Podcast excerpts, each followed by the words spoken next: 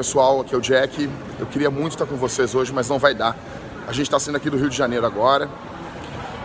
E nesse Dia dos Pais eu queria muito abraçar cada pai aí da igreja, dar um feliz Dia dos Pais, mas não vai ter como.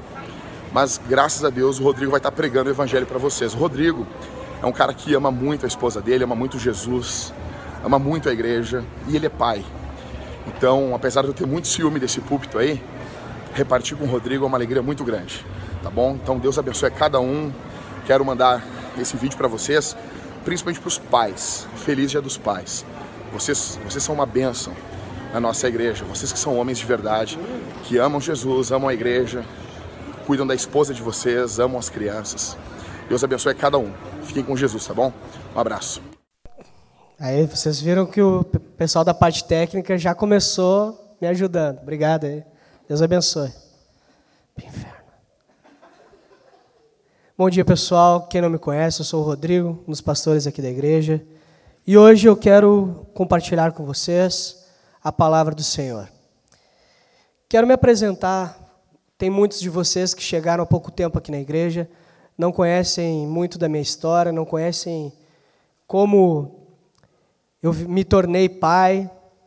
Óbvio que o motivo vocês né, entendem, mas como, como eu me casei, como eu conheci a minha esposa, eu quero brevemente comentar algumas coisas desse tipo, que provavelmente a igreja está crescendo, vai ser muito difícil eu me encontrar com cada membro e contar essa história. Então, o dia que me perguntarem, oh, ouve esse sermão aí, tá lá, tá bom? Começou o seguinte, a Jéssica tinha sete anos de idade e eu tinha 11 anos de idade. Foi quando nós nos conhecemos. Eu comecei a ir na igreja dela, uma Assembleia de Deus no nosso bairro. A gente mora, morava, né, mais ou menos uns 500 metros de distância um do outro, e nós nos conhecemos na igreja. Foi paixão à primeira vista da Jéssica. Ela olhou por mim. É verdade, é verdade. Ela se apaixonou por mim. Quero me casar com esse rapaz. Tinha 11 anos. Eu já, né, eu já gostava das gurias de 15 e a Jéssica com 7. Não tinha, não, não era compatível, mas ela gostava de mim. Essa paixão dela por mim, não posso me vangloriar porque a Jéssica era apaixonada também pelo tio da patrola. Tinha um tio da patrola que passava na frente da casa dela todo dia, ela corria para o portão, ficava olhando o tio da patrola. Então, é, entre o tio da patrola e eu, ela casou comigo depois. Quando ela falou isso para mim, que era apaixonada através de uma amiguinha, a amiguinha dela veio, ah, a Jéssica gosta de ti. E aí, nesse instante, apareceu a avó da Jéssica do nada e disse: ela gosta mesmo, ela gosta porque ela é amiga do Rodrigo. E já deu um xingão na guriazinha, te arranca daqui, criatura. A avó da Jéssica, que elas, ela era diaconisa da Assembleia de Deus, é ainda, daquelas raiz, você sabe como é que é? Quem, quem já tomou beliscão de diaconisa da Assembleia de Deus? Olha aí. Eu também. Eu, eu ia muito ao banheiro. Fui, fui curado da incontinência urinária. Fui curado. depois, depois dessa situação, aos 13 anos mais ou menos, eu parei de ir na igreja. E a Jéssica continuou firme para a glória de Deus e eu parei, eu não era batizado, meus pais não eram cristãos, não tinha ninguém nem nada que me prendesse ali naquela igreja e nem Deus me prendia porque eu não amava Jesus. Eu conhecia, ouvia falar, sabia de histórias da Bíblia. Ah, uma das minhas primeiras, eu comecei a ler, não li toda a Bíblia, mas eu iniciei lendo, usando a Bíblia na minha, na minha leitura. Mas isso não foi suficiente para que eu me tornasse um cristão. A partir desse momento, eu fiquei afastado da igreja. E quando eu tinha 20 anos de idade, a Jéssica e eu nos reencontramos. Embora a gente morasse perto um do outro, era muito, muito difícil a gente se ver. E a gente se reencontrou. E a Jéssica começou a me convidar para ir aos cultos, a mãe da Jéssica também. E eu comecei a ir aos cultos. E eu lembro que, quando eu comecei a ir aos cultos, a Jéssica se apaixonou de novo por mim. É, é verdade, é verdade, não estou mentindo. E ela se apaixonou de novo por mim. E veio o irmão da Jéssica agora falar: Ô Rodrigo, olha só, a minha irmã gosta muito de ti. Se tu fosse crente, ela namorava contigo. E aí, o gurizinho saiu, o Tiago, e foi em direção a Jéssica e disse assim: Eu falei para ela, Eu falei para ele. Coitadinha. E eu vi a situação, a Jéssica ficou constrangida, eu, eu, eu fingi que não tinha visto nada. E aí, mais tarde, eu vim conversar com ela e disse que eu ainda não era um cristão, mas que eu queria muito ser crente. Deus já estava fazendo algo na minha vida, Deus já estava trabalhando na minha vida. E nesse momento eu conheci o Leonardo e o PJ. Embora o PJ lembrava de mim, eu não lembro dele. Desculpa, PJ, eu não lembro de ti quando era pequeno. Me perdoa, PJ, eu queria muito lembrar. O PJ ficou bravo comigo que eu não lembrava dele. Mas, e que eu xingava ele quando ele era criança, eu não lembro. E aí os guris achavam que eu era um, um lobo mau que tinha ido para a igreja para catar as gurias. E eles já gostavam, né? O Leonardo já gostava da Karine e o Paulo Júnior já gostava da Aline. Eles estavam protegendo as ovelhinhas deles. Eles achavam que eu ia... É verdade? É ou não é? Eu estou falando mentira? É mentira? Ah, viu só, seus safados. E eles achavam, ao invés de me acolher, né? Pô, vem para Jesus. Não vai para Jesus, em outra igreja. Aqui não. Eles não queriam ir lá. E eu continuei e fui para o discipulado. E aí comecei, me tornei mais amigo do Leonardo, porque o Leonardo também fazia o discipulado naquela época. Nós nos formamos juntos no discipulado. Foi muito, muito bom para a minha vida. Dia 19 de agosto de 2007, eu me batizei. A Jéssica e eu já estávamos namorando, não era escondido, era tudo às claras, mas não era formalizado. Não era uma coisa formal. Olha, nós estamos namorando, todo mundo sabia, mas não tinha sido formalizado. E isso foi errado. E no dia 19 de agosto, no dia do meu batismo, a Jéssica terminou comigo. No dia do meu batismo. Por isso que vocês não entendem por que o apelido dela é Coração Peludo. Vocês não entendem? Cara, no dia do meu batismo, a Jéssica terminou comigo. Ela nem foi no meu batismo. Não tinha ninguém da igreja ao qual eu participava no meu batismo. É muito estranho tu te batizar e não tem ninguém da tua igreja no teu batismo. Foi um dia bem triste para mim. A minha mãe e meu pai, que não eram cristãos, eles ficaram muito bravos. E eu tentando, né, não, mãe, não é, fica tranquila, não, não deu para eles virem, tentando ajudar e tal. E eu vi que aquilo ali afetou muito o coração da minha mãe e do meu pai, e eu cheguei no pastor da igreja, um fedelho, recém chegando, cheguei no pastor da igreja e disse: "Olha, pastor, aconteceu isso isso". E meus pais ficaram muito tristes. Talvez no próximo batismo seria interessante que a igreja fosse no batismo. No outro batismo, o pastor anunciou do culto, alugou um ônibus para ir à igreja no, no batismo. Não, eu achei muito legal. E ele falou ainda no dia: tem um rapaz aqui que me cobrou, e por causa disso nós vamos fazer. Eu fiquei muito feliz. E a igreja foi no outro batismo. Passou um tempo, Jéssica e eu nos casamos. E um pouco antes de nos casar, eu disse para ela: eu quero ter cinco filhos. E ela disse: eu também. Como é que você chega numa guria e diz que quer ter cinco filhos e ela diz eu também tem que casar com essa guria? Você tem que casar. Eu disse eu quero ter um time de futsal. Eu, eu, eu organizava jogo. Quem já organizou jogo de futebol aí? Sempre falta alguém. Os caras tu tem que ligar. Vamos no jogo, vamos no jogo. E aí tu conta com os caras, os caras não vão. Sempre falta. Daí tu te chama o tio da Copa, chama o mendigo que passa na rua para jogar. É sempre assim. E eu peguei e disse não. Eu quero ter um time de futsal para não faltar jogador no meu time quando eu for jogar. E a Jéssica aceitou. E foi passando o tempo, nós já casados, e a Jéssica deu um estalo na cabeça dela e falou assim: Tchê, se nós queremos ter cinco filhos, nós estamos atrasados. A gente começou a contar os anos, a Jéssica com 25 anos de idade, um intervalo de dois anos para cada filho. Não vai dar e a gente desistiu de ter cinco filhos biológicos. Talvez Deus nos abençoe e nós temos adotados. E a gente entendeu que biologicamente seria difícil ter cinco, e nós vamos ter três. A Jéssica e eu adiantamos a data de ter um filho, era para ser com 27 anos, e ela adiantou. Com 25 anos, a Jéssica engravidou, o Luther nasceu, já está com um ano de idade, e isso foi muito bom. No dia que o Luther nasceu, algumas pessoas foram visitar a gente no hospital. Foi um dia extremamente especial, um dia muito alegre. Essa sensação só os pais vão sentir, é algo extremamente abençoador para o pai. Eu peguei o Luther no colo, olhei para aquele rostinho e disse: Esse aqui é o meu filho. Agradeci a Deus, eu chorei, chorei com a minha esposa. Vocês estão me ouvindo bem, pessoal? Eu estou meio fã, eu estou doente. Tô, todo mundo me ouvindo? Amém. Eu lembro que o, o Leonardo apertou meu dedo na porta do carro do Júnior. E a gente foi ao supermercado comprar um, um ranchinho para eu passar a noite no hospital. Quase perdi o dedo e eu não estou brincando, não estou exagerando. Fiquei uns sete meses com meu dedo doendo. Culpa do Leonardo. Valeu, Leonardo. Ele queria deixar eu da cor dele, não conseguiu, deixou meu dedo. Ficou preto meu dedo. E aí, eu cheguei no, no, no supermercado e eu lembro de dizer isso aqui para os guris.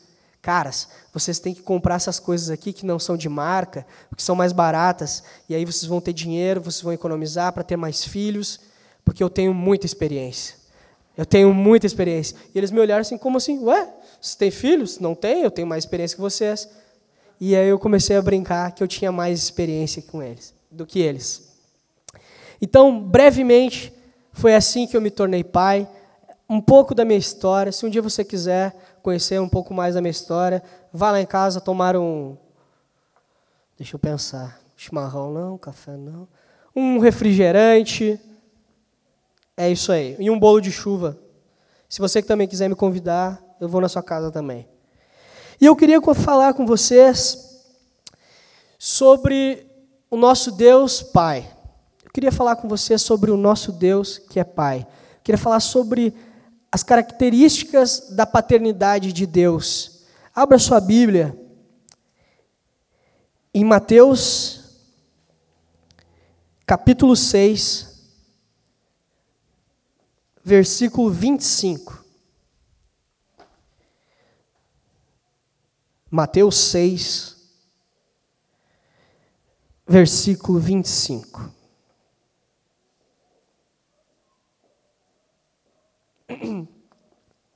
Todos encontraram?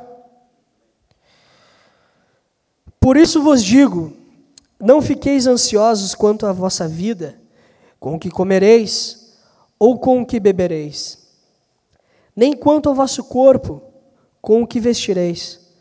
Não é a vida mais do que o alimento e o corpo mais do que o vestuário?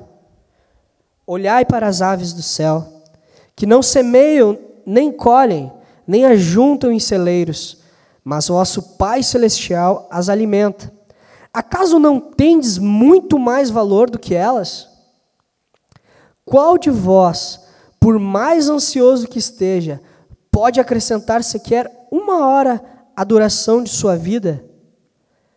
E por que andais ansiosos quanto ao que vestir? Olhai como os lírios do campo crescem, eles não trabalham nem tecem.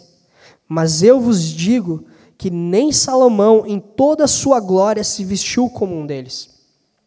Se Deus veste assim a planta do campo, que hoje existe e amanhã é jogada no forno, quanto mais a vós, homens de pequena fé. Portanto, não vos inquieteis dizendo: que comeremos, que beberemos, com que nos vestiremos? Pois os gentios é que procuram todas essas coisas.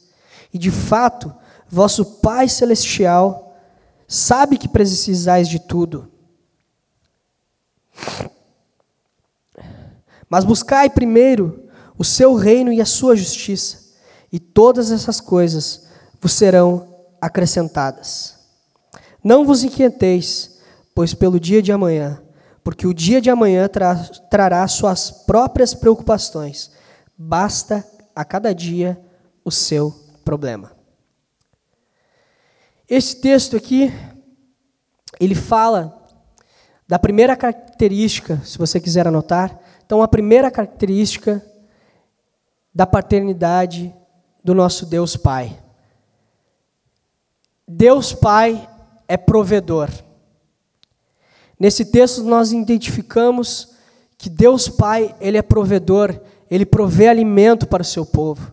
Ele provê alimento. O povo de Israel no deserto, Deus trouxe alimento para o povo. Deu maná, deu carne, nunca ficaram com fome. Eles ficaram enjoados da comida porque eles eram chatos, mas fome eles não passaram. Elias, Deus alimentou Elias através de um corvo. Imagina que louco, vem um corvo trazendo comida para ti. Tá aí, meu filho, um corvo vai te dar comida. Deus Pai, Ele não só nos alimenta com, com a comida, Ele não só nos provê o alimento, Deus Pai, Ele também nos proveu a melhor coisa que tem, a melhor notícia que tem para mim e para você aqui essa manhã. Deus Pai proveu a salvação para os seus filhos. Deus Pai proveu através do sacrifício do seu próprio filho a salvação para cada um de nós. E olhando para essa característica, como nós podemos espelhar na nossa vida a paternidade de Deus, a provisão de Deus. A primeira forma que nós podemos espelhar a provisão de Deus é o pastor. O pastor ele vem e traz o alimento para a igreja. Ele alimenta a igreja. Eu dou graças a Deus pela vida do Everton e do Jackson. Aqui nessa igreja, nunca faltou o alimento para cada um de nós. O Jackson já pregou doente aqui muitas, muitas, muitas vezes. Teve um dia que ele estava com 40 graus de febre, pregando, alimentando essa igreja. E muitos não têm noção disso. Tem pessoas que não têm noção. E o Mark Driscoll, pastor americano, teve um dia que ele estava doente e ele foi e pregou. Trouxeram um balde para ele. Ele disse: Ó, oh, deixem um balde aqui do lado do púlpito porque eu estou mal. E os caras falaram: Como assim? E ele estava mal. Ele vomitou no balde e continuou pregando. Irmãos, esse é um trabalho que exige entrega. E o Jackson ele está completamente entregue nessa igreja. Ele deu sua vida, ele deu sua juventude, ele deu a sua saúde para essa igreja. Essa é uma forma em que o pastor provê para a igreja. A segunda forma que nós podemos espelhar a provisão divina em nossas vidas é através do pai. O pai ele provê o alimento para a família. Ele traz o alimento para sua casa. A provisão, ela vem do pai para a família, não da mãe para a família, não do filho para a família. Por que, que nós temos. Você já viu na sinaleira crianças buscando alimento para casa? Já viram? Crianças pedindo alimento, pedindo dinheiro, porque em casa não tem. Ela não só não tem o alimento, ela não tem um pai que busca o alimento por ela. Às vezes não tem nenhuma mãe. Tem crianças que têm 14 anos de idade são os pais da família. Cuidam dos, do, dos irmãos, a mãe está, às vezes, no centro de reabilitação para drogados, ou está entregue à vida das drogas e prostituição, o pai está preso e o filho assume o papel de pai e mãe, trazendo alimento para os seus irmãos. Então, a melhor forma de nós espelharmos a provisão divina é o pai prover para sua casa. A mãe pode ajudar na provisão? Sim ou não? Pode. Pode ajudar. Em alguns momentos ela até deve ajudar. Mas o papel da provisão tem que ser do homem. O homem ele tem que ter um plano. A minha esposa, pela graça de Jesus, Deus ouviu as nossas orações e ela vai sair do trabalho dela. É para gritar de alegria. Glória a Deus. Vou de novo, de novo, de novo. Não, pera, pera, pera. Pela graça de Deus, a minha esposa vai sair do trabalho. Glória a Deus. Eu estou muito, muito feliz. Isso, cara, quem tem uma esposa que ficou um período afastada do trabalho ou que não trabalhou, sabe a diferença do que é ter uma esposa que trabalha. É muito diferente. Cara, tu tem tua esposa por completo para ti. Tu chegar em casa, saber que teu filho está sendo, sendo bem cuidado, que está sendo corrigido, está sendo bem alimentado. A minha mãe cuida do nosso filho hoje, ela é uma bênção, mas ninguém vai cuidar melhor do seu filho do que você mesmo. Ninguém, ninguém. Adiante. Então eu pergunto para vocês aqui: Quem tem provido na sua casa? Quem tem sido o provedor da sua casa? Segunda característica que Deus Pai, ele é mestre. Deus Pai, ele nos ensina. Deus Pai nos deu a sua palavra. Deus Pai nos deu uma palavra, um livro que ele tem todo o ensinamento que nós precisamos para a nossa vida. E a partir disso, Jesus veio a este mundo espelhando o Pai. Jesus veio a este mundo refletindo o Pai. E a forma como Jesus refletiu, leia comigo, está em João 14, versículo 9. Se você quiser anotar, eu vou correr aqui para a gente não passar do tempo também. João 14 e 9.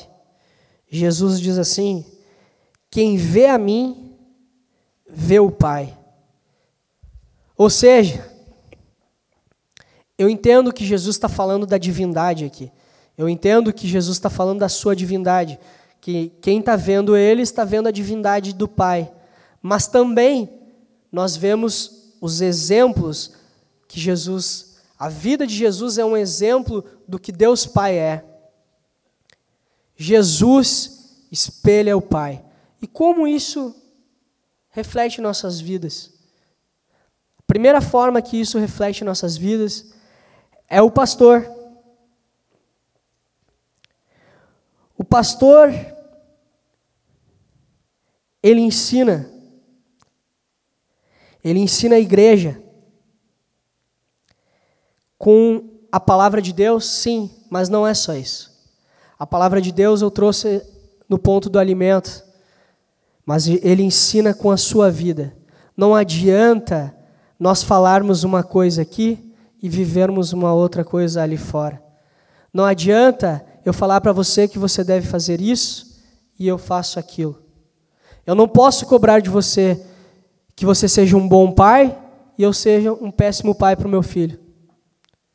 Então, assim como você vê o pastor guiando a igreja, ensinando a igreja com a sua vida, ensinando a igreja com a palavra de Deus, você enxerga o reflexo do pastor é a igreja. Você enxerga como a igreja anda. Vocês são reflexo do que nós somos, do que o Everton, o Jackson e eu somos. Se nós fôssemos pastores ruins, vocês seriam ovelhas ruins. Vocês seriam ovelhas doentes. E pela graça de Deus, Deus tem nos orientado através do seu Espírito Santo e nós temos dirigido a sua igreja para a glória do nome de Jesus.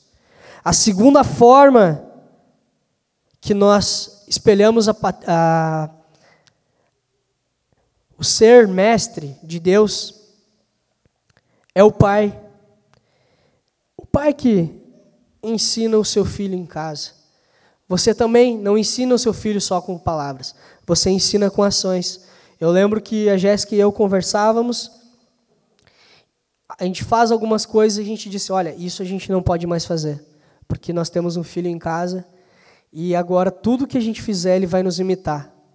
Tudo que nós fizermos, ele vai nos imitar. Eu estava brincando um dia de morder a Jéssica, ele foi lá e mordeu a Jéssica. Ele estava sentado no colo da Talita e ele mordeu a perna da Talita. Então são pequenas coisas que você faz e a criança imita.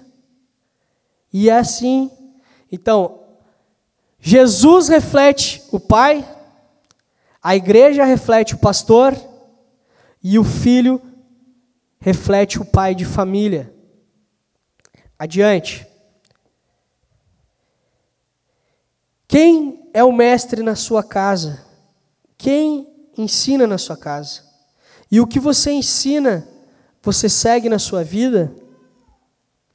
Se vo... Uma coisa é certa, meu irmão. Se você não ensinar o seu filho de forma correta, ele vai fazer o que é errado. Não, ah, mas é óbvio isso. Claro que é óbvio. Mas o óbvio precisa ser dito. O óbvio às vezes precisa ser dito. Terceiro ponto. Deus Pai é protetor. Deus Pai é protetor. Deus Pai nos protege. Abra sua Bíblia em Mateus 6, versículo 13. Mateus 6 e 13. Diz assim: Não nos deixes cair em tentação, mas livra-nos do mal. Deus nos protege do inimigo, Deus nos protege do diabo, Deus nos protege de cada mal, Deus nos protege de tudo, meu irmão. Se não fosse a mão de Deus em nossa vida, se não fosse Deus sustentar a tua e a minha vida, nós estaríamos mortos. E às vezes a gente acha que Deus pode só proteger a gente do, do espiritual, do inimigo, da, de um atropelamento. E a gente não, não consegue discernir o quanto isso é grande. E eu quero falar para vocês dessa característica espelhada em nossas vidas, como isso pode espelhar em nossas vidas. A primeira parte, então, a primeira forma que Deus Pai, Ele espelha em nossa vida a sua proteção é através do pastor. Aqui na igreja, o Jackson fala sempre essa frase aqui, você já deve ter ouvido. Se você não ouviu, você vai ouvir. Ele fala assim: se você é um lobo, nós farejaremos você. Se você é um lobo, nós caçaremos você. Se você é um lobo, nós mataremos você. Por que, que a gente vai matar o lobo? Por que, que a gente vai caçar o lobo? Se a gente não matar o lobo, o lobo sai daqui e ele vai atacar outro rebanho. E nós cremos na catolicidade da igreja. A gente crê que a igreja é universal, a gente não confessa todo domingo que a igreja é universal. E por causa disso, nós matamos o lobo. Se o lobo ficar vivo, ele vai atacar outra ovelha de Deus. Então, se você é um lobo, nós queremos que você fique aqui, porque nós vamos te matar.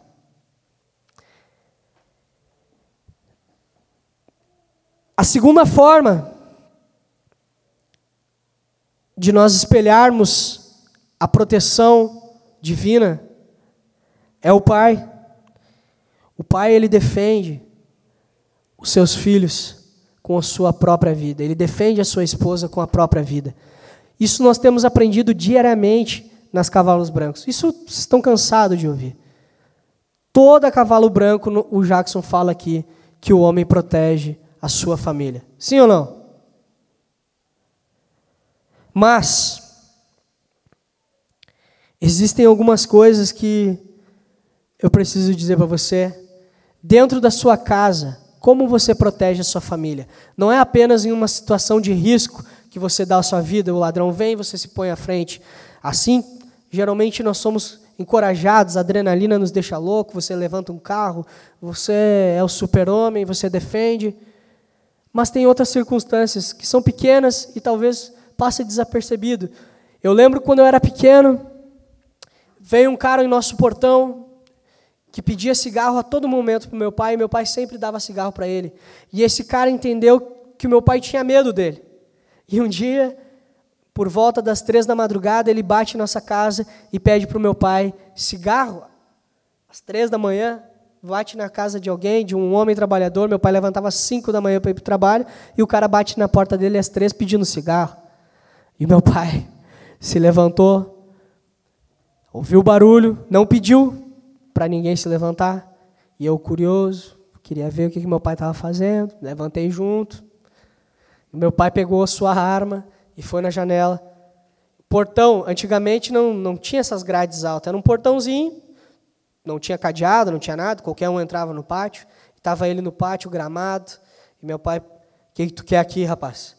Ele, não, seu Zé, eu quero um cigarro, não sei o quê. Daí meu pai só puxou a arma. Cara, te arranca daqui e vai pegar cigarro lá na casa da tua mãe. Xingou ele de um monte de coisa que eu não vou falar aqui. E o cara rolava na, na grama para um lado, rolava para o outro, parecia um cachorro dizendo: Não, seu Zezinho, não me mata, não me mata. Afinou a voz afinou a voz e nunca mais pediu cigarro para o meu pai. Então ele achava que o meu pai tinha medo dele. Tem casos, irmãos, A Jéssica ouve um barulho lá em casa. Ai, que eu tenho um barulho. Eu não digo, bah, meu amor, tô cansado, tô com sono e vai tu ver que não é nada. Eu levanto da cama, pego uma faca, não tenho arma, pego uma faca, um tijolo que tiver na frente e vou ver o barulho. Eu lembro que às vezes a minha mãe escutava muito barulho. E eu, meu pai faleceu, a gente ficou um mês lá na casa da minha mãe. Teve um dia que ela ouviu um barulho, eu levantei, fui olhar. Se você manda sua esposa olhar o barulho lá fora, tem algo errado. Tem algo errado. E isso vai refletir no seu filho. Por que, que eu tenho coragem? Porque eu sou, nossa, tô, Deus está me protegendo, estou no manto. Não, cara, porque eu vi meu pai fazendo. Eu vi meu pai fazendo e eu faço. Eu sou o reflexo do meu pai. O seu filho vai ser um reflexo seu. Se você é covarde, seu filho será um covarde. Seja corajoso e seu filho será corajoso. Adiante. A quarta forma de nós espelharmos, perdão, a quarta característica de Deus é que Deus Pai, ele é disciplinador. Esse é um ponto que talvez eu fique mais. Fiquem tranquilos, é o último ponto. Eu sei que eu falo pausado, vou falando assim. Mas a hora eu dou um grito e você acorda. Deixa para mim que eu estou olhando. Quando alguém piscar, eu vou gritar aqui. Não, não te preocupa. Fica tranquilo, estou de olho em ti. PJ, meu amigo, tá comigo aí na PJ. Ficou bravo, mostrou as presas. Ali, ó, as presão. Ah, não, vou, vou divertir vocês um pouco. O apelido do PJ era presa. Ele usava aparelho e aí ficava assim, ó, prendia o lábio superior no aparelho e ficava com os dentes de fora assim, ó. E a gente apelidou ele de presa. E aí eu disse, ô PJ, tu tá bravo? E ele... Deu, já acordaram. Vamos adiante. Deus Pai é disciplinador. Hebreus 12,6 diz assim: Pois o Senhor disciplina a quem ama e pune a todo que recebe como filho. Vou repetir. Pois o Senhor disciplina a quem ama e pune a todo que recebe como filho. Meu irmão, se Deus não te disciplinou, Deus não te ama ele disciplina os seus filhos. Deus disciplina os seus filhos. Para quem não é filho de Deus, só o castigo eterno. Não tem disciplina. É o castigo eterno. Disciplina não tem. Por que, que os filhos de Deus, os filhos de Deus, os nossos filhos, eu e você não devemos ser castigados? O castigo não é para nós. O castigo é para o ímpio nós devemos ser disciplinados. E aqui eu vou abrir, vou mostrar para você a diferença entre disciplina e castigo, o porquê que nós devemos, devemos disciplinar os nossos filhos e não castigar. Então, Deus Pai, Ele é disciplinador, Ele disciplina todo aquele a quem Ele ama. Ou seja, Deus Pai disciplina de forma amorosa. Deus Pai disciplina de forma amorosa. Tem amor na disciplina de Deus. Não tem ira, tem amor. Amém? A primeira forma, então, de nós, como nós podemos, então, espelhar essa característica disciplinadora de Deus Pai em nossas vidas? A primeira forma é o pastor Aqui na igreja vocês sabem que nós disciplinamos pessoas, vocês têm esse entendimento. E por que, que nós disciplinamos pessoas? Porque nós amamos as ovelhas de Deus. Nós amamos as ovelhas. E porque nós amamos as ovelhas, nós disciplinamos. Se nós não amássemos, nós não disciplinaríamos. Existem igrejas, escutem bem, existem igrejas que não disciplinam as pessoas. As pessoas fazem o que querem, fazem e acontece. Inclusive, os pastores fazem o que querem, fazem e acontece. E não há disciplina. Por que, que não há disciplina? Porque eles não amam as ovelhas. E existem igrejas que até disciplinam, mas só são questões sexuais. Só por questão sexual. Adultério ou fornicação. Se não for isso, eles não disciplinam. E tem alguns casos que nem isso, no caso do adultério, às vezes é só fornicação. Tem, às vezes tem adultério por parte até do, do presbitério, que os caras. Eu ouvi essa frase um dia, tinha um presbítero de uma igreja, que ele adulterou, e além de ter adulterado, ele agrediu um rapaz que estava devendo um dinheiro para ele, e fez essas duas coisas. E contaram para o pastor: olha, fez isso, fez isso, aquilo. E o pastor disse assim: nós temos que cuidar dos nossos. Nós temos que cuidar dos nossos. Ele não falou de uma forma amorosa. Ele falou de uma forma pecaminosa. Porque ele disse que aquele pecado daquele homem devia ser acobertado. Eles não contaram para a igreja, ele não foi disciplinado, ninguém acompanhou esse cara, ficou tudo por isso mesmo, porque ele era um presbítero da igreja. Então, meu irmão, aqui nessa igreja, nós disciplinamos as pessoas porque nós amamos elas. Os pastores dessa igreja, eles direcionam a disciplina do membro, mas a, quem disciplina mesmo é a igreja.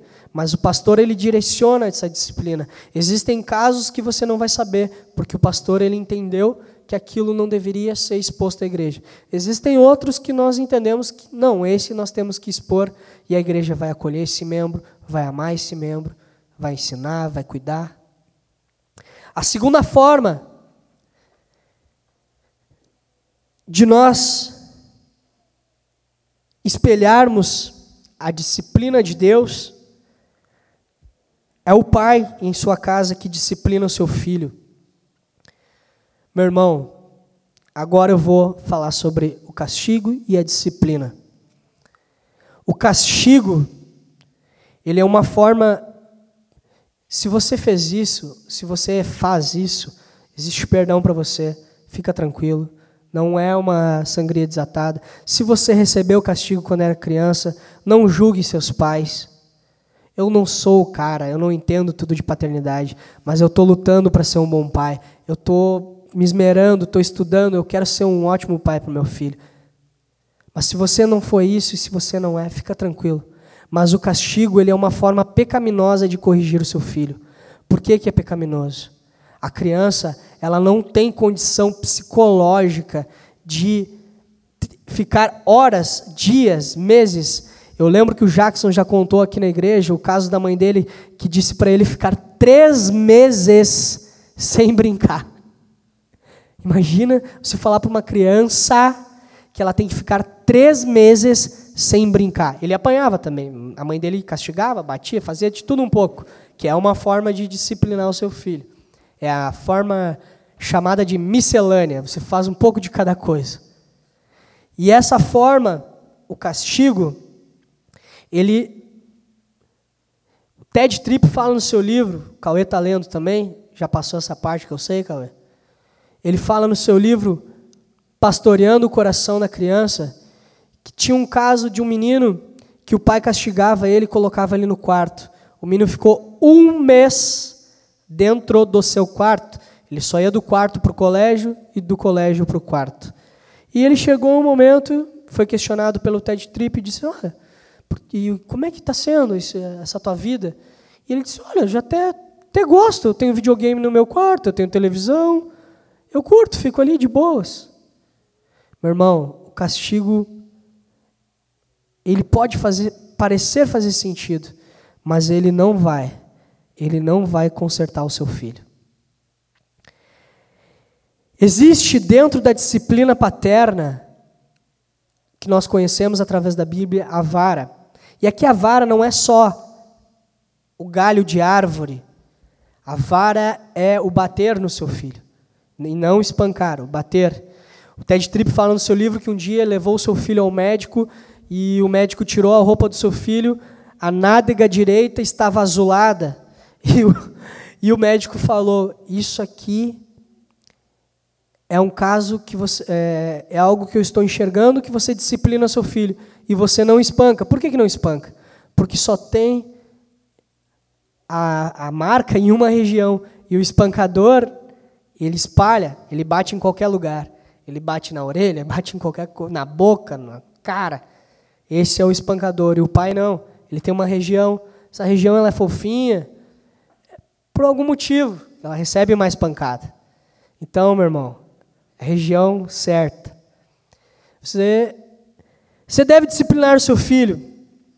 O castigo, então, recapitulando, ele foi destinado aos ímpios.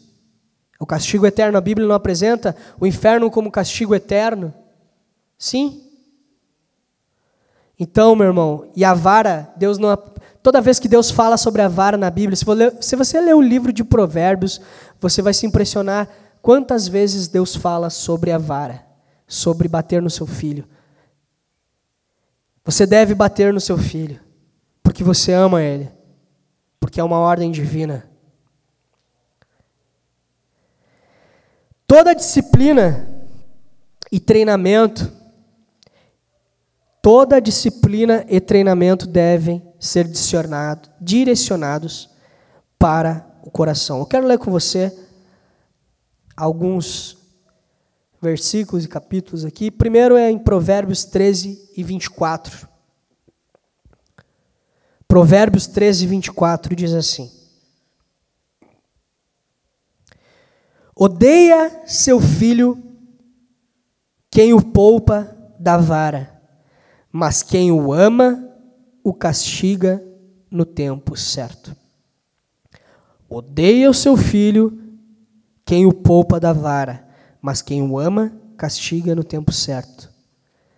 Quem não bate no filho, odeia o filho. Se você não bate no seu filho, você o odeia. Se você não bate no seu filho, você o odeia. Quero ler com vocês também Provérbios 23, versículo 13 e o 14.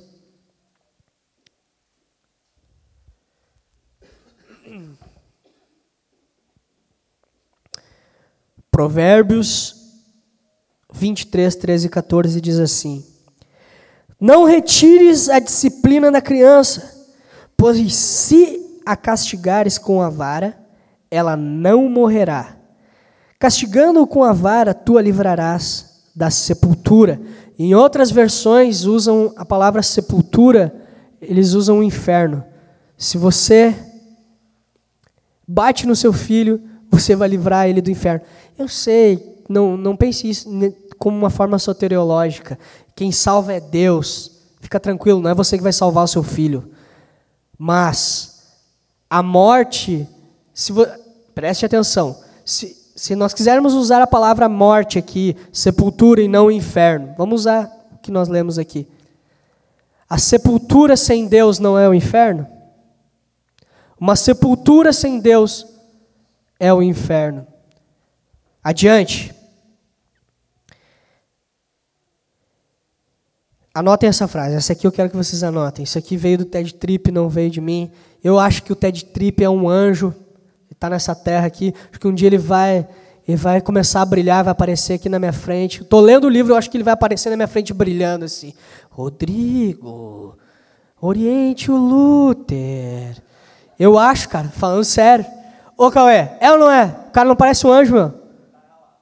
Tá louco. Se você não conhece, deve... se não conhece ele, vai aparecer na tua casa brilhando hoje à noite trazendo uma vara para ti. Bata no seu filho.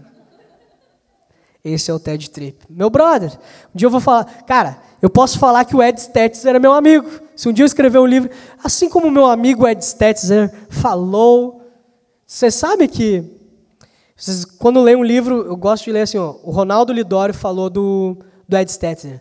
E o bah, mas eu também posso falar. Sou amigo do cara, o cara falou bem do meu cabelo. Fui lá no Rio de Janeiro, na Atos 29. O cara assinou meu livro. Na hora de assinar meu livro, o cara tudo folgando no meu cabelo. E o Ed Stetzer falou assim: Como é que é? Enjoy your head. Não, enjoy your hair. Ele disse: Divirta-se com seu cabelo. É isso, Mateus? É, não sabe nada, sabe lá. É isso aí, os que falam inglês, é isso aí? Ok. E ele E ele falou que meu cabelo era bonito. Em inglês ali, o cara estava interpretando. E eu, ah, cara, cabelo legal. Eu usava um cabelo fera, assim, que eu não vou usar nunca mais. Mas era fera naquela época, eu achava fera. O Jackson queria me disciplinar, queria me expulsar do presbitério, mas ele disse, ah, mas a Bíblia não fala nada. Eles, cara, eles cavocaram, não acharam, desistiram. E aí pararam de encher meu saco e eu cortei o cabelo. Mas era um cabelo tipo do William, assim.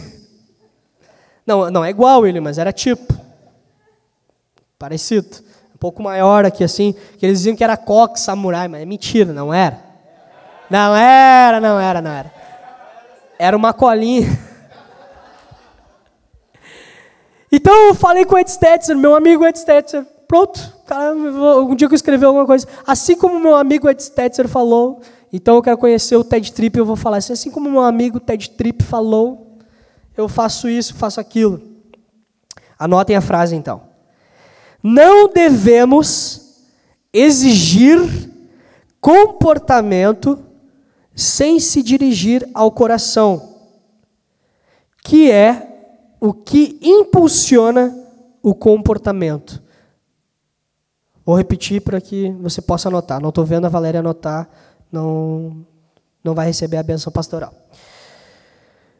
Não devemos exigir comportamento sem se dirigir ao coração, que é o que impulsiona o comportamento. Meu irmão, você olha para o seu filho e você quer que ele seja um filho comportado. Quem quer isso? Levanta a mão. Amém. Eu quero que o Luther seja comportado. Mas se eu me dirigir ao comportamento dele, ele nunca, nunca será um menino comportado. E se ele for comportado, vai ser de uma forma pecaminosa. Como assim? Vou falar o caso da Jéssica, azar. Depois eu me entendo em casa. A Jéssica sempre foi uma menina extremamente comportada, extremamente, extremamente, ao ponto de ela não pedir nada para os seus pais. Vocês acreditam que a Jéssica não pedia nada para os seus pais, porque ela entendia que tudo que ela ganhava já era suficiente e aquilo já era graça de Deus, ela não merecia nada. Eu estou falando sério. É ou não é, Jéssica? Estou mentindo? A Jéssica era assim. Ela não pedia nada. A Jéssica não dava um pio. Cara, a Jéssica falou a primeira palavra Claro, na infância, não, nem na infância, a Jéssica era um anjo. Não fazia, a Jéssica brilha. Olha, abre o cobertor aqui, assim, uma luz, é a Jéssica brilhando. Assim, não, não, brilha mais que ela é peluda, o coração aqui já terminou comigo no, no dia do meu batismo, cara. Ah, não, não dá, não dá. Não, não é anjo nada, é um demônio, Satanás. E aí, ô, Satanás quer me derrubar aqui esse fio. Ô, meu, por favor, oferta aí para nós ter um microfone diferente aqui. Falei que nem o dinossauro agora não. E aí, a Jéssica.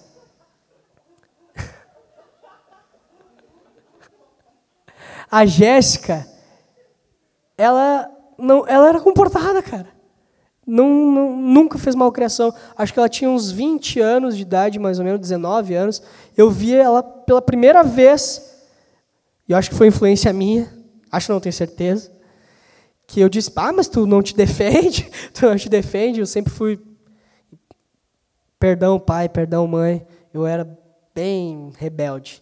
E a Jéssica era uma santa, e eu, e eu ficava fustigando ela, vai Jéssica, vai, vai. E a mãe dela reclamava de umas coisas absurdas, que ela estava errada, e eu dizia, tua mãe está errada, fala para ela, fala ela. E a Jéssica, não, tem que honrar minha mãe, e eu, não, eu falei que eu não era bem crente. E eu, não, Jéssica, não viaja. E aí um dia a Jéssica brigou com a mãe dela. A mãe dela, cara do céu, eu vi a cena. A mãe dela ficou com uma cara que até deu medo em mim. Eu disse, bah, Jéssica, por que fazer isso? Por que falei isso para tua mãe? E a Jéssica xingou a mãe dela, brigou no meio da rua. E a mãe dela fechou a cara assim, cara, eu vi o demônio. Eu vi. Se você não viu, eu vi era a mãe da Jéssica com aquela cara. Sogra, não é que a senhora é, mas parecia. E aí, a mãe da Jéssica falou assim: em casa nós vamos conversar. Eu, uh, eu, eu ia até a casa da Jéssica, eu disse: então tá. Vou firmezinho ali para minha casa, dobrei, voltei, assim, fui para minha casa. Então tá, Não fiquei aquele dia lá, bem capaz, elas que se entendem. E depois disse, não foi culpa minha, tu que falou, não precisa. Tu, se mandar te atirar da ponte, tu vai te atirar? Não, tá louco. Sai fora, culpa dela, pecadora. E aí, meu irmão, por que, que a, essa é uma forma pecaminosa? A Jéssica ela desprezava as outras crianças. Ela foi só agiram no comportamento dela, não agiram no coração dela. E ela desprezava as outras crianças. Como ela desprezava? Ela olhava para uma criança mal educada, isso até a fase adulta, mas agora Jesus está trabalhando na vida dela. Glória a Deus por isso. Glória a Deus. Amém. E aí ela olhava para uma criança mal educada e ela dizia assim: Eu nunca fui desse jeito. Eu não sou desse jeito. Eu sou muito educada. Ela desprezava as crianças porque elas eram mal educadas. Ui, mal educada, eu sou bem educada e não, não brincava, desprezava. Então, essa é uma forma pecaminosa de você disciplinar o seu filho. Você tem que se dirigir ao coração dele, porque no coração é que tem o problema. É o coração que impulsiona o comportamento. A Bíblia nos diz que nós nascemos em pecado. Se você já nasceu em pecado, você já é um pecador, meu irmão. Teu filho já é um pecador. Mas Simone, o Theo que está aí no teu colo, ele é um pecador. Ele é um pecador. Né, Sofia? Tu é pecadora? Pensou, meu Deus, a... essa é a prova de que ela é pecadora. Provado, obrigado, Sofia. Seu filho é um pecador. Você tem que pastorear o coração do seu filho. Amém? O coração. Eu vou citar um caso aqui. Estava conversando com o Ribas na Cavalo Branco, ele sabia que eu que ia pregar. E eu falando sobre o TED Trip, bem empolgado, e ele, cara, vou te contar um caso da minha filha, a Rafaela. Rafaela, se eu não me engano, tem 3, 4 anos. Se alguém souber a idade dela, grita aí. Mas eu acho que é isso aí. Ele disse que ela chegou nela, papai, por que, que eu não posso usar batom? E aí o Ribas falou assim para ela, minha filha, tu não pode usar batom porque tu ama Jesus? Ela, eu amo Jesus. Tu ama a igreja de Jesus? Eu amo a igreja de Jesus. Tu quer te encontrar com Jesus? Eu quero me encontrar com Jesus. Tu ama o papai e a mamãe? Eu amo o papai e a mamãe. Tu te acha bonita? Sim, sou bonita. Daí ele falou assim: então, minha filha, a tua beleza, a, tua beleza é, só tem beleza porque tu ama Jesus. Tu não precisa de batom para ser bonita. Tu já é bela porque tu ama Jesus. Simples. Pastoreou o coração da filha dele. Ele poderia ter dito: Não, minha filha, tu não vai usar batom porque eu não quero. É verdade? Podia. Mas isso não ia fazer efeito no coração dela. Isso não ia transformar ela. Então, meu irmão, se você não corrige o coração do seu filho, não adianta corrigir o comportamento. Pode se tornar uma Jéssica. Jesus tem salvação? Tem. Mas pode ser que seu filho seja assim. Eu já não era igual a Jéssica, eu já. Eu, eu dava lugar para as vovó no ônibus, a Jéssica não dá. Eu dava. É, ela diz: não, meu direito, paguei a passagem, não estou no banco amarelo. Já discutimos no GC isso aí, né? Não, a Jéssica não senta no banco amarelo, a finge estar tá dormindo. É, a Jéssica. Tem perdão para ti, Jéssica, tem perdão. Em casa eu estou ferrado. Azar, azar. Adiante, meus irmãos. Nós devemos cuidar com a disciplina desmedida. Como assim desmedida? Cada coisa que seu filho fizer, existe um tipo de disciplina. Você pode ter uma. Eu vou fazer isso, vai ser muito legal. Eu vou botar um painel lá em casa com uns ganchos e vou pendurar as varas. Para cada, cada pecado que meu filho cometer, vai ter um tipo de vara uma consequência. Vai ser legal, cara. Imagina, meu filho pega a vara número 3. Pega a número 7. Pai, agora ferrou. Até a 10, da 1 a 10. Né? Vamos medir. Né? A, gente, a maioria das coisas que a gente mede, ah, sou bonito de, de 1 a 5, de 1 a 10. 10 para muito bonito e 1 para Ismael. E aí, tem esse padrão de medida, né? É assim, de 1 a 10, né? É ou não é? E aí eu vou ter a vara. Ah, meu filho, essa daqui, ó, para cada coisinha. Vai, vai ser lindo, cara. Já estou vendo ele aqui. Ah, ah, ah, Vai tomar ali varado. Mas assim, meu irmão, não tem prazer em bater no filho. É só o drama, é só o ambiente. Pô, cara, a, o Jackson contando a história da mãe dele ligando o rádio alto. Cara, isso é muito fera, meu. É o coração, mente, tu entra no psicológico. Cara, é demais. Oh, eu já vi o Michael disciplinar a Sofia. Cara, eu chorei. Eu vou contar, não, vou contar para vocês. Foi lindo de ver, mas eu chorei com dor no coração. Pá, cara, é uma menininha. Olha o tamanho da mão do Michael. Cara, a mão do Michael, meu, não nem vou falar, mas oh, cara, é mão gigante. Olha o tamanho da bundinha da Sofia, que nem o Everton tá falando. A única que sentou a bundinha foi a Sofia ali. Os outros não dá, Everton, bundinha não dá. Desculpa. Mas olha a Sofia e o Michael, minha filha, o pai vai te bater agora. E eu atrás da porta ouvindo aqui. E chorando e ouvindo. O pai vai te bater agora. Porque tu fez isso, tu pecou contra o Senhor, tu desonrou o pai. E agora o pai vai te bater, mas o pai te ama. Cara, eu, eu nunca tinha visto alguém disciplinar o filho desse jeito. Parabéns, Michael. Tu é um exemplo para mim. De verdade. E eu fiquei, eu fiquei assim apavorado, cara. A Sofia sabia porque estava apanhando. O Maicon pastoreou o coração dela. E depois o Maicon beijou a Sofia e eles saíram rindo do quarto. E aí eu lembrei disso, sabe por quê, Maicon? No TED Trip tem uma, tem uma situação que acontece assim. O pai leva o filho num quarto fechado. Ah, outro ponto. A disciplina ela não deve ser exposta. Você deve disciplinar o seu filho em um lugar, não na frente dos outros.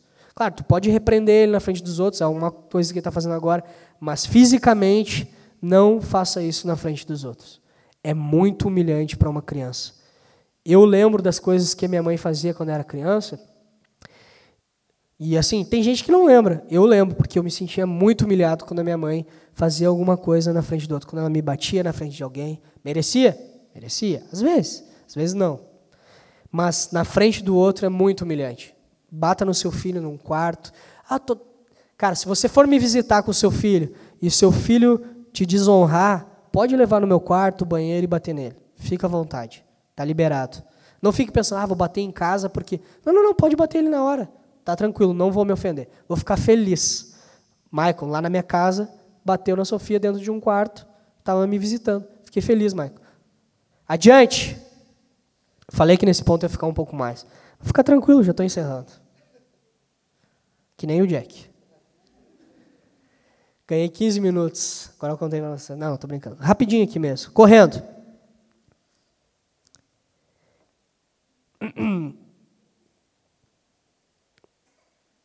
Um pai disciplinador se deleita em seu filho. Um pai disciplinador se alegra com seu filho.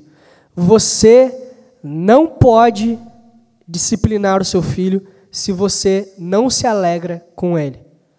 Ou seja, se você é um pai que é muito sério, é muito turrão, está sempre brigando, nunca ri para o seu filho, nunca brinca com ele, você não pode disciplinar ele. Porque ele sempre vai ter apenas essa imagem de você. O pai ele deve se alegrar no seu filho. Adiante. Disciplina sem sabedoria, ela é destrutiva. Aqui eu já falei um pouco. Se você bate no seu filho e não pastoreia o coração dele dizendo por que que você bateu nele, você vai destruir o seu filho. Quem já apanhou sem saber por quê? Olha o Fred, ele coitado. As crianças se manifestando aqui. Tá bom, Fred, mas valeu, é isso aí. Eu não ia levantar a mão. Foi tua mãe então, Fred, ou foi teu pai? Eu, se fosse meu pai do lado aqui, eu não ia levantar, mas o cara é corajoso. Foi a tua mãe? Ah, tá, beleza então. Então, meu irmão, eu já apanhei. Eu lembro de um dia chegar em casa e minha mãe me botou dentro de uma sala com uma vara, baixou minhas calças sentou a vara em mim, eu chorei. Depois ela me deu uma mamadeira. E eu. Sabe como é que era? E, e me botou para dormir. Cara, depois passou um tempo, mãe, por que você me bateu lá? Eu disse, eu não sei. então assim, eu apanhei de vara, forma certa, na bunda, correto, num lugar fechado, não foi na frente dos outros, certo? Mas eu não sei por que eu apanhei. Vai mudar meu comportamento? Ah, fiquei com medo, olha, não sei, eu vou apanhar de novo, chegar em casa. Não sei, me cuidava na rua. Ah, minha mãe é um espião, me viu alguma coisa na rua, não sei. Então, não não bata no seu filho sem sabedoria. Amém? Peça perdão para o seu filho. Minha mãe tinha que ter pedido perdão para mim. Peça perdão para o seu filho, você vai errar. Você vai bater, talvez, um dia mais forte, de uma forma desmedida. Você vai bater, talvez, de um, por algo que não precisava ter batido. Você vai bater, talvez, com ira, que é extremamente errado. Mas, mas vai acontecer. E quando isso acontecer, peça perdão para o seu filho. Adiante. Esse ponto aqui é bem importante. Nunca discipline seu filho.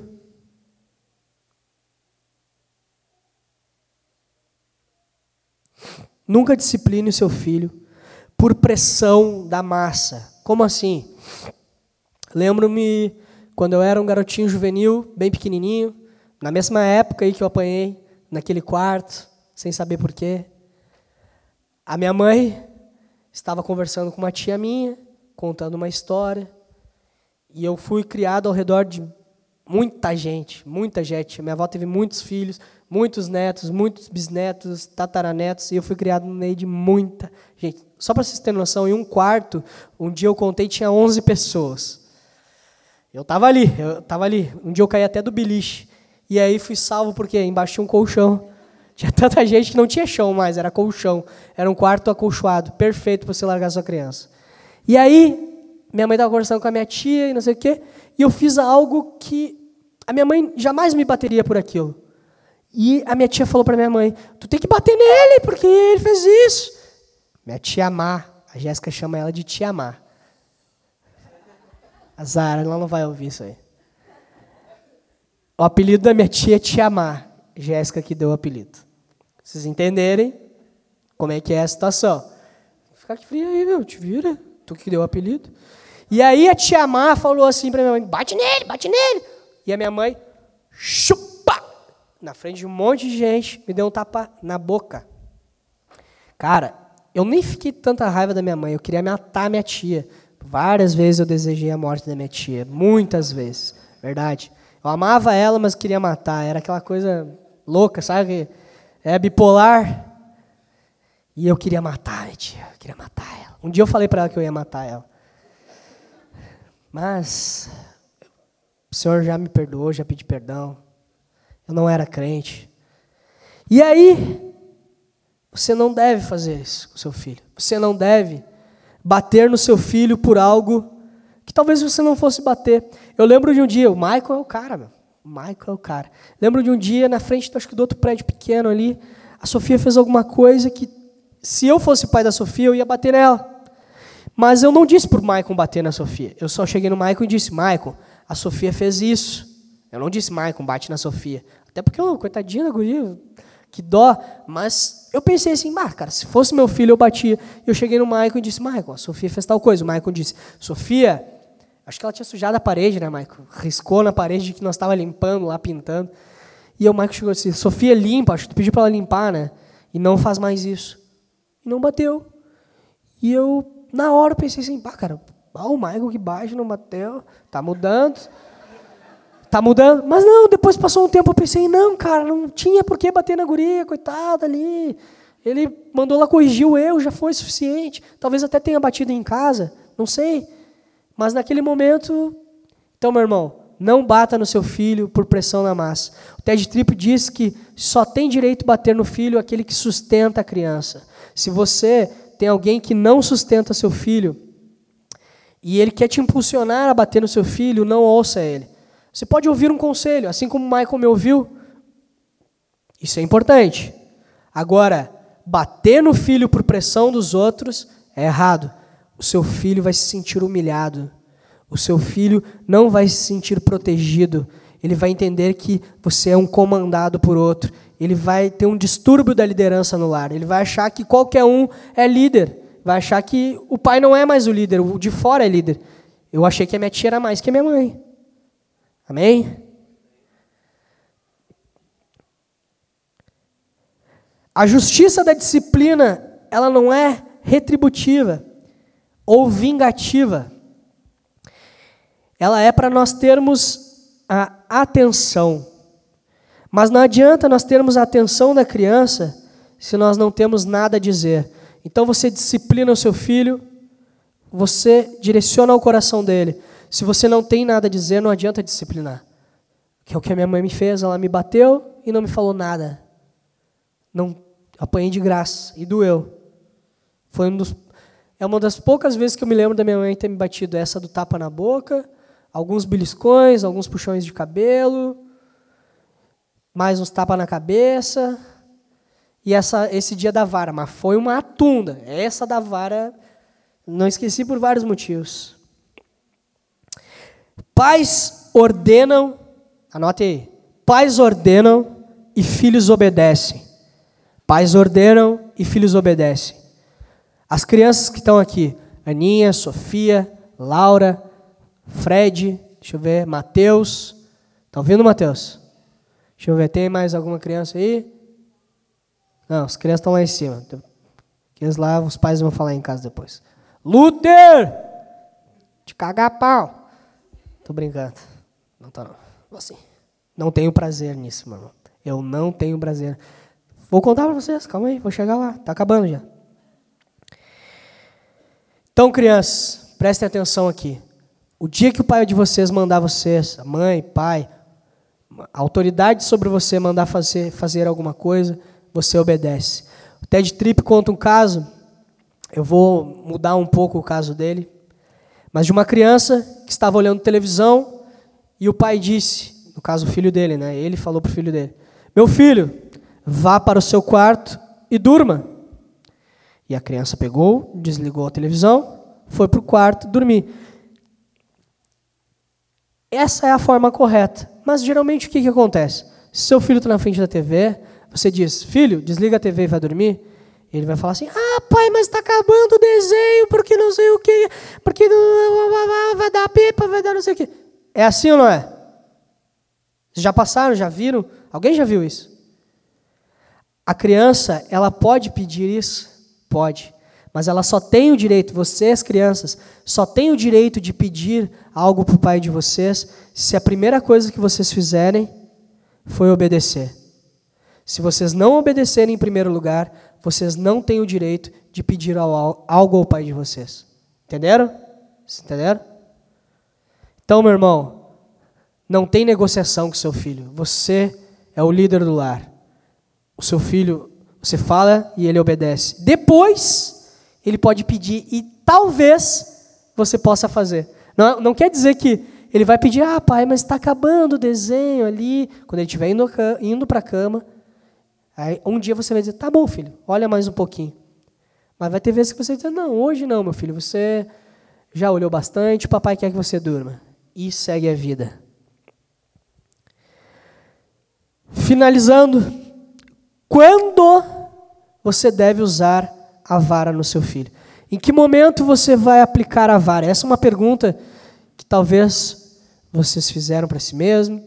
Em que momento você começa a bater no seu filho?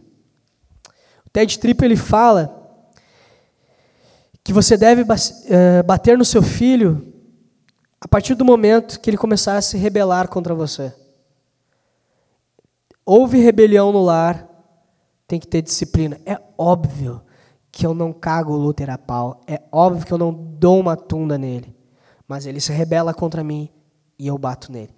A primeira vez que eu agredi né, ele com peteleco, é a forma que eu bato nele, com os petelecos. Né? Ele está botando a mão em alguma coisa que não pode, fogão, está botando a mão, é, tirando as coisas do armário, pegando, jogando as coisas no chão, celular, panela. É um furacão. Meu irmão, se eu tirar uma foto da minha casa, mostrar para vocês como é que ela tá, não é porque a Jéssica não arruma, não é. Meu amor, tu arruma a casa. Fica tranquilo, não fica triste com isso. é que eu tenho um furacão dentro de casa. A Jéssica arruma, cinco minutos depois, a casa está de perna para baixo. Tá tudo ao contrário. Cara, tem papel rasgado por tudo quanto é canto, tem livro num canto, tem brinquedo espalhado por toda a casa. Sabe quando você quer caminhar, levanta para ir no banheiro de madrugada, você não quer fazer barulho? Eu piso no brinquedo aqui, piso no outro brinquedo aqui, quase caio ali. Cara, é um inferno. E aí, eu, a primeira vez que eu bati nele, eu chorei. Mas eu bati na mão dele, ele chorou também. E eu disse: Filho, estou te batendo porque tu desonrou a Deus tu desonrou o papai. Tu desobedeceu o papai, por isso que tu está apanhando. Tu não pode fazer isso. Tu tem que obedecer o papai. Ele não entendeu? Entendeu. Eu dei o peteleco na mão dele, ele não fez mais. Ele estava tirando o cabo do notebook. Eu estava trabalhando, ele puxando o cabo do notebook. E, eu, e o notebook que eu tenho, eu tenho um que tem bateria e o outro está sem. Se tu puxa o que está sem, desliga. E eu estava trabalhando e aí eu bati nele. Depois que eu bati nele, ele jogava um brinquedo perto do notebook e ficava na volta do notebook, me olhava, ah, lá, lá, e virava para outro lado. Foi ou não foi, Jéssica? E a Jéssica assim, ó, louca para rir, e o guri, e eu só olhava para ele. E ele, lá, lá, lá, alisou o notebook e foi brincar para outro lado. Ele entendeu tudo. Ele entendeu tudo. Meu irmão, o Ted Tripp conta um caso de uma criança de 3 anos de idade, de idade que ela tinha um retardo, ela caiu e teve um retardo, ela não falava e os pais disciplinavam a criança, sempre oravam com a criança, liam a Bíblia com a criança. E um dia o guri fez algo que merecia uma, umas lambada, como diria minha avó. Hoje tu vai tomar uma lambada, minha avó. Vai tomar uma lambada. Merecia. E aí o pai olhou para a mãe, o que nós faremos? O nosso filho é dessa forma, a gente bate ou não bate? E aí o menino falou: Ora, papai. O guri fal... nunca tinha falado. E aí o guri falou: Ora, papai. Tava, tava querendo fugir da vara. Tava pedindo oração. Ora, papai. Vocês entenderam? Ele, as crianças entendem tudo.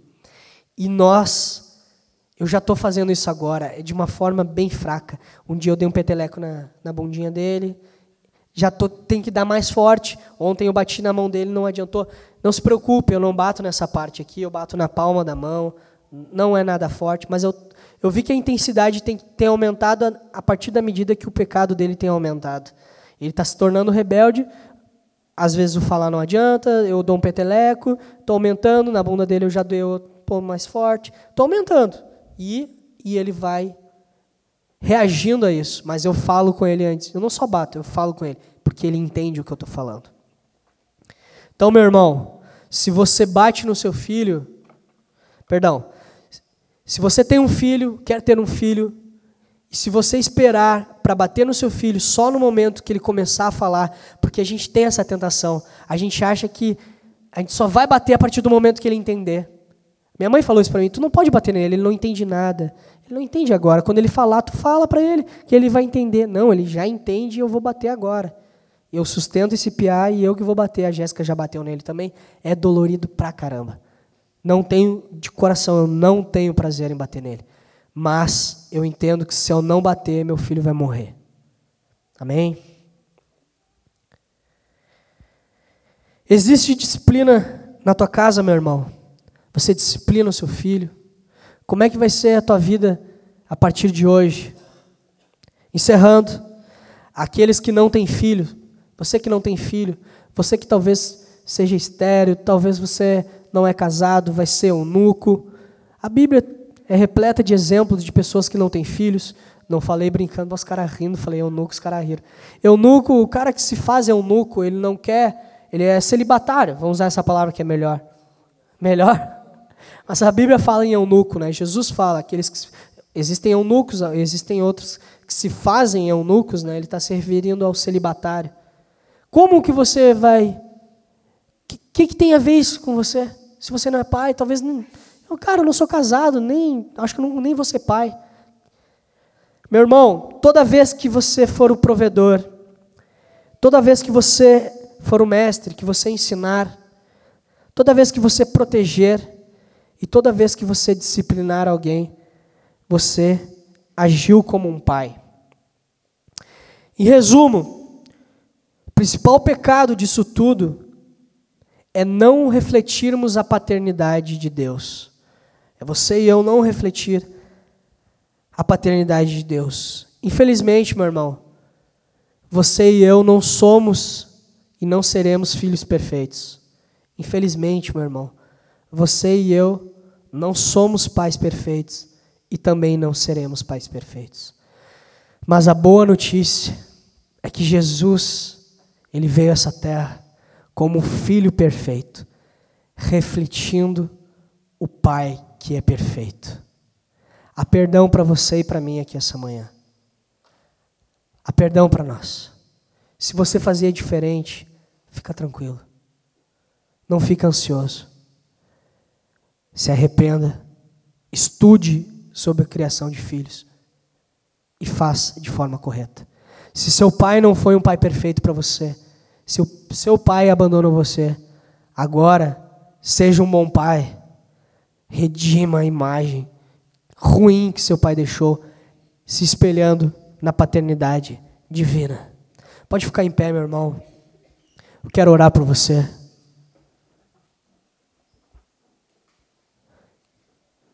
A todos os pais que estão aqui, um feliz Dia dos Pais.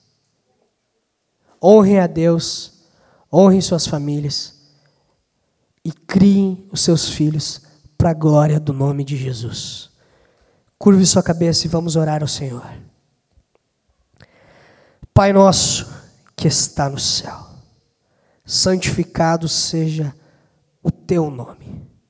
Obrigado, Deus, tudo o que o Senhor tem feito por nós, por todos os ensinamentos que o Senhor tem nos dado. Mas, Senhor, muito obrigado pelo teu filho Jesus Cristo que veio este mundo. Obrigado, Deus, porque Jesus foi um filho perfeito que refletiu a perfeita paternidade de Deus Pai. Obrigado, Deus, pelo teu amor incondicional. Obrigado, Deus, pela tua disciplina, porque sabemos que quando somos disciplinados, entendemos que somos amados por ti e podemos ser chamados filhos. Obrigado, Deus, pelo dom da paternidade.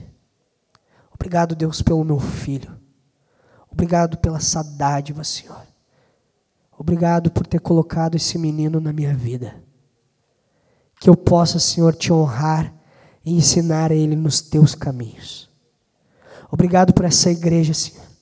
Que nós, como pastores, possamos espelhar a tua paternidade nessa igreja e que essas ovelhas sejam amadas, disciplinadas e orientadas pelo teu Espírito Santo. Que nós possamos sair daqui, Senhor, com nosso coração cheio de alegria, sabendo que existe um Deus Pai que está no céu.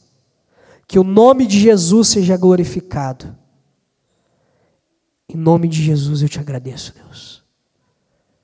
Amém.